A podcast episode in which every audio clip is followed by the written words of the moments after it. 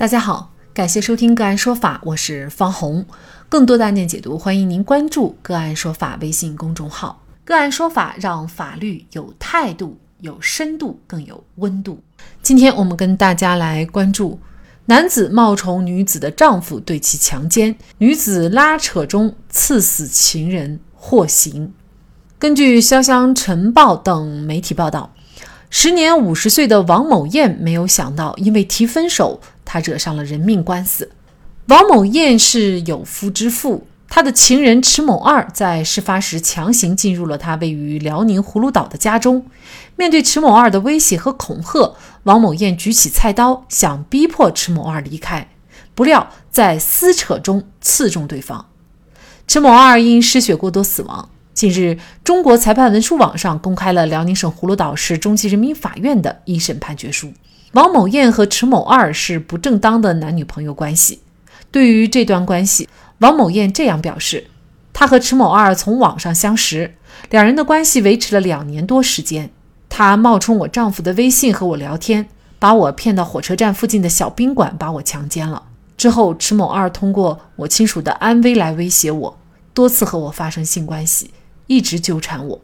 二零一九年十二月十六号上午，王某艳和迟某二因为如何处理两人关系起了冲突。王某艳说，他对迟某二提出了分手，双方发生争执以后，王某艳回了家。王某艳称，大概二十分钟以后，迟某二赶到他家撞门砸门，担心邻居听到，王某艳开了门让迟某二进屋，二人随后又发生争执。池某二进入王某艳家中以后，以强硬的方式要求王某艳坐在其身边，在未能得逞的情况下，将王某艳家的大理石面茶几掀翻。池某二让我坐在他旁边，我没有过去。他从沙发上起身拽我，拽了我几次，都被我躲开了。池某二骂我说：“给你脸了吧？信不信我把你毁了？”就把茶几掀了。王某艳称，池某二上来踹他，他没躲开，只能躲到厨房。他拿起做菜使用的菜刀，要求迟某二离开。迟某二拒绝离开，并上前抢刀，双方发生撕扯。在此过程中，王某艳将迟某二扎伤后，王某艳将迟某二送到了葫芦岛市第六人民医院进行救治，并电话告知迟某二家属。二零一九年十二月十七日一时许，迟某二死亡。经葫芦岛市公安司法鉴定中心鉴定，迟某二系被他人用锐性物体刺中背部，致左肺破裂失血死亡。王某艳将迟某二送到葫芦岛市第六人民医院救治以后，电话委托其丈夫报警，并主动返回案发现场，向公安机关投案，如实供述其犯罪事实。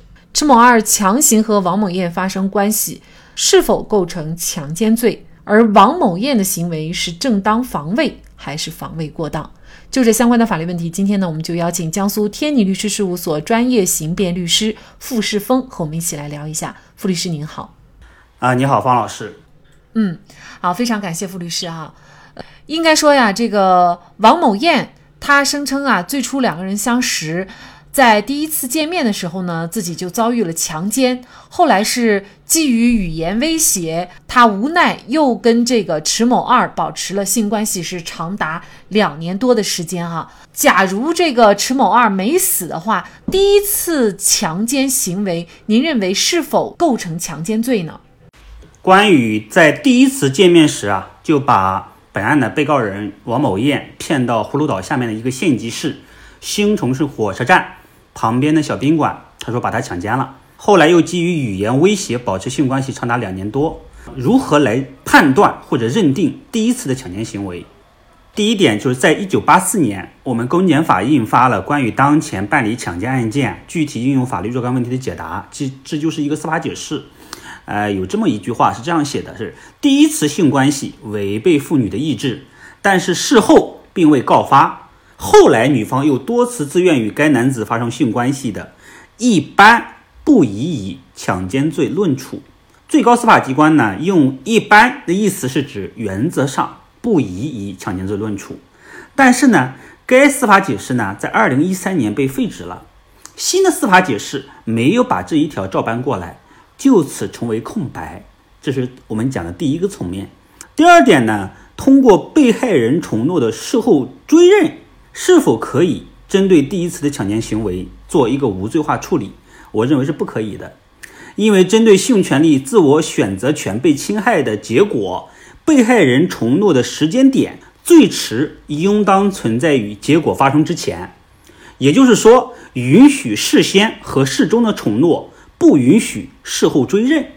第三个层面是指基于刑事政策学的考量，假如女性第一次被强奸后，后来又基于各种复杂的心理动机，比如担心名誉受损、家庭破裂。或者说对这个最初的加害人啊产生感情了，又多次自愿发生性关系，我们可以认为是犯罪情节轻微，那么检察院呢可以做出相对不起诉决定书。那么第四，回归到本案，为什么法院没有认定强奸案成立？一是因为现有证据只有女性一方的这个陈述，而且呢男性已经死亡，且事隔三年之久。与本案就是故意伤害致死案无直接关联性，所以没有做出认定。那其实我曾经听一位律师跟我讲过一个，也是一个真实的案件哈，就是这个女的和男方两个人其实是朋友关系，但是呢，他没有想到在一天晚上，这个男方就呃对她实施了强奸，因为他也是有家庭的人，因为基于各种原因他没有报案，但是过后呢，这个男方又在其他的一些场合，每次都是强迫和这个女方发生的关系，最后女方是忍无可忍报案了。那么如果是说他呃几次都确确确实实是被强迫的，那么这种强奸行为是不是就是非常严重，或者说对他的处罚也会非常严厉呢？是这样子的，对于多次强奸，它是属于法定的一个从重处罚情节。但是我们说，如果说他屡次受其胁迫而被多次强奸，我建议啊，作为被害人啊，应当做一些证据搜集的工工作，包括微信聊天记录。包括呃通话，你可以录音，也包括现场一些生物性检材，比如 DNA 都要保存好，及时报案。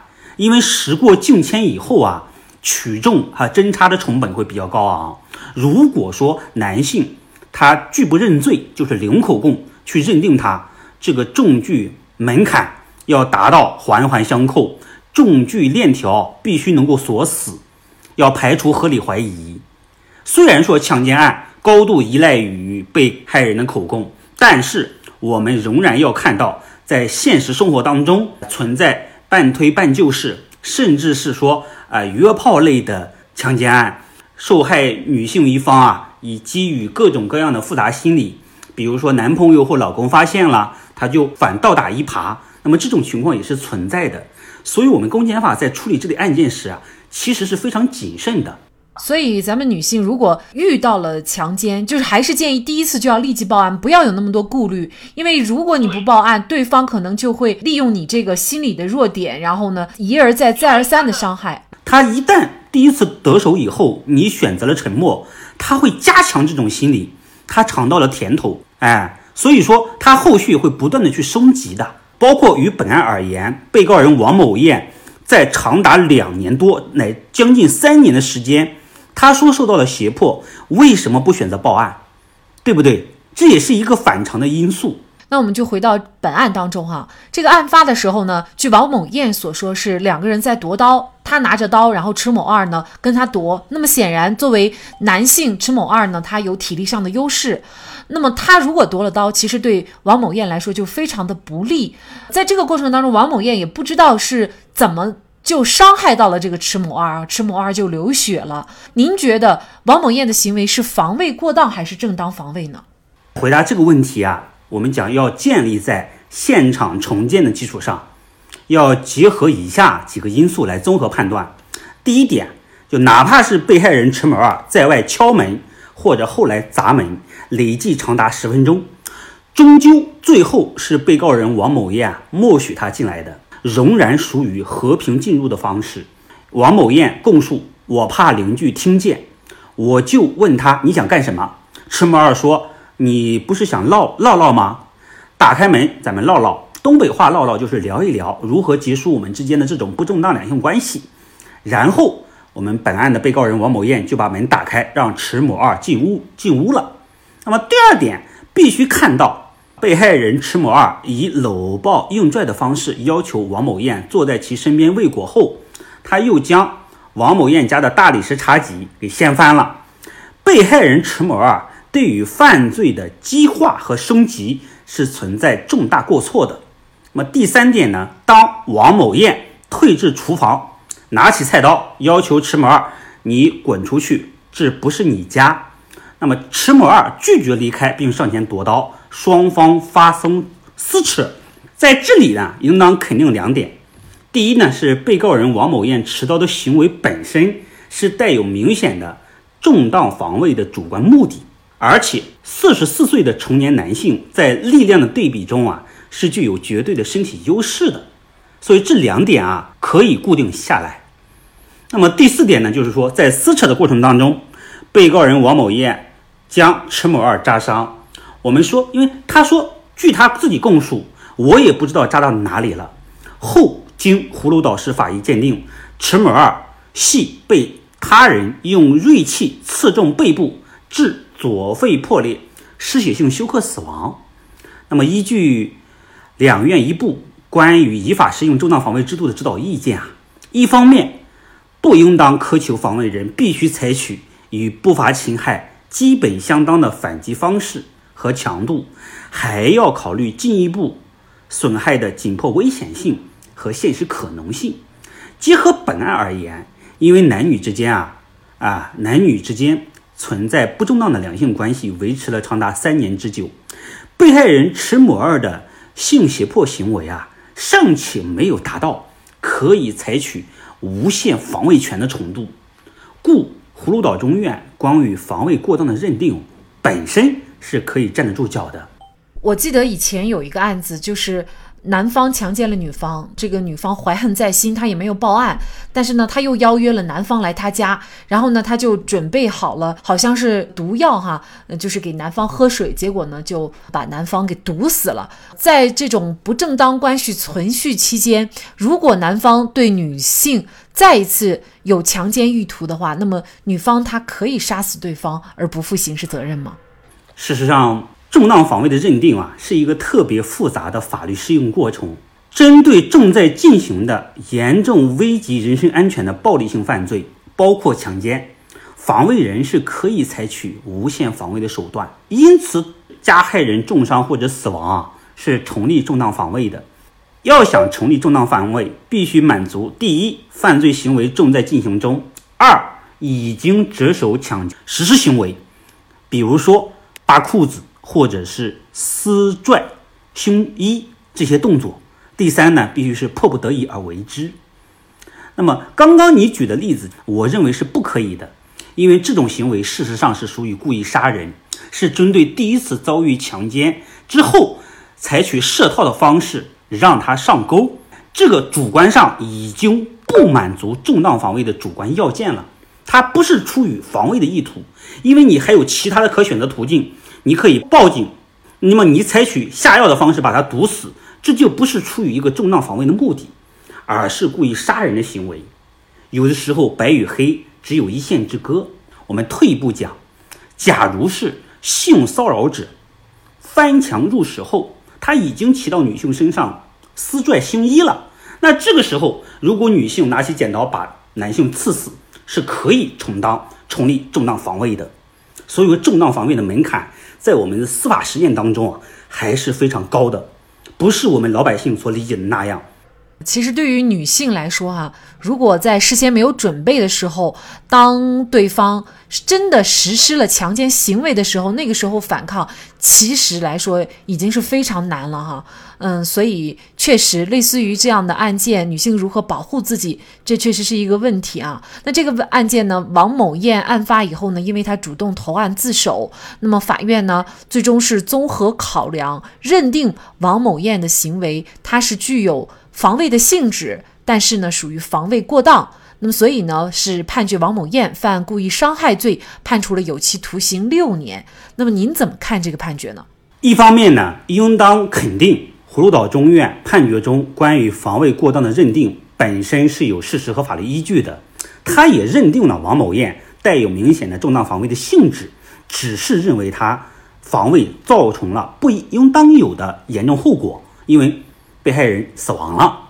但是我们说，在定性分析上仍然有值得商榷的地方，那就是被告人王某艳主观上并没有伤害他人的犯罪故意。根据侦查卷宗被告人供述，迟某二从左侧抱住我，抢我手里的刀，抢了几下。当迟某二拽我前衣领，给我抡起来，我差点摔摔在地上。迟某二给我又拽了起来，把我手里的刀抢下来。我害怕迟某二拿刀扎我，我就蹲在地上。迟某二把手中的刀甩到茶几底座，刀蹦到我脚边。我看到客厅上的地上有血。我身上没伤，我才知道把迟某二扎伤了。据此，我们可以判断啊，被告人王某艳的行为应当认定为过失致人死亡罪，而非故意伤害致死罪。因为认定为故意伤害致死罪的前提是什么？他有故意导致他人身体受受到伤害的这个主观故意，而本案中被告人王某艳是没有这个加害他人的故意的。那么。针对被害人迟某二的死亡，他的主观上是一个疏忽大意的过失，而不是积极的追求或者是放任其死亡不管的这样的一个呃主观层面的上的一个要求。所以呢，我认为这个案子关于定性还是有待商榷的。至于量刑，那么法院是认定为故意伤害致死，故意伤害致死罪，我们讲它的量刑的。基准是十年以上有期徒刑、无期徒刑或者死刑。我们以十年为参考，认定他有正当防卫的性质，给他减轻了百分之二十；认定自首减轻了百分之二十。葫芦岛中院合议庭就是按照这个思路来给他判处有期徒刑六年的。我认为本案应当可以考虑把他认定为过失致人死亡，给予判二缓三，或者说是判三缓四这样。更为恰当和妥帖一些，因为这样更符合本案的真实面貌啊！当然，这是我们基于辩护人的立场啊所做出的分析，不是说批判生效判决的合法性。所以，出轨的代价很多时候并非只是夫妻感情破裂、家庭分崩离析那么简单，不正当的两性关系还会引发命案等一系列的可怕后果。夫妻本是一场修行，修好了人生幸福，修不好毁人又害己。好，在这里再一次感谢江苏天宁律师事务所专业刑辩律师付世峰。那更多的案件解读以及呢我们的线上视频讲法内容呢，欢迎大家关注我们个案说法的微信公众号。另外，您有一些法律问题需要咨询，都欢迎您添加幺五九七四八二七四六七这部手机号的微信号向我们进行咨询，我们会将您的问题转给我们专业资深的律师进行解答。好，感谢您的收听，我们下期节目再见。